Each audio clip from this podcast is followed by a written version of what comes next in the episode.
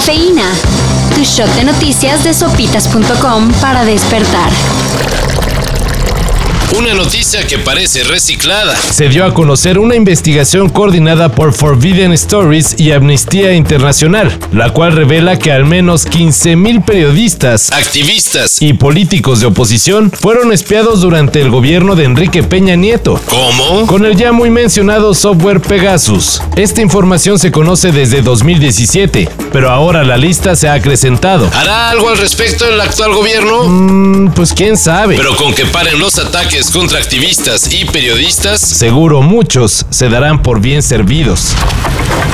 Estoy aquí porque un gordo hijo de puta intolerante no me quería Sí, yo también estoy aquí por eso. Sí, también yo. ahora que se vaya Trump, se tratará mejor a los migrantes. Decían. Pero la verdad es que este fin de semana un juez de Texas declaró ilegal el DACA. Así es, el programa que brinda protección a los Dreamers Jóvenes que llegaron a Estados Unidos siendo menores de edad. ya fue. Y eso quiere decir que al menos en Texas nada impedirá que se cumplan las disposiciones de deportación que marca la ley. El presidente Joe Biden dijo sentirse decepcionado por la decisión del juez. Y prometió que apelará el fallo, no más que no dijo cuándo. El sábado por la noche, el juego entre Padres de San Diego y Nacionales de Washington tuvo que ser suspendido luego de registrarse un tiroteo a las afueras del Nationals Park.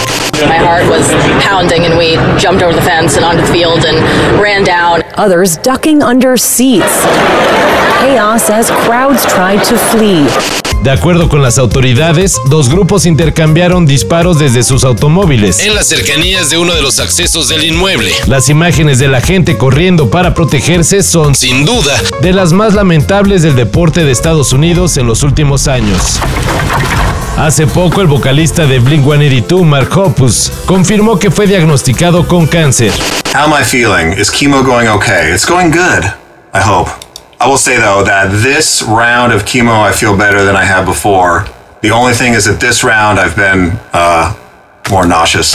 Sin embargo, no dio detalles del tipo de padecimiento que tenía, hasta este fin de semana. cuando por medio de sus redes sociales informó que padece linfoma en etapa 4. La más alta en la escala conocida. Pese a lo grave de la situación, Mark Hoppus dijo estar optimista en la lucha contra la enfermedad, ya que su madre también fue diagnosticada con cáncer en dos ocasiones y se recuperó. Esperemos que él también lo consiga.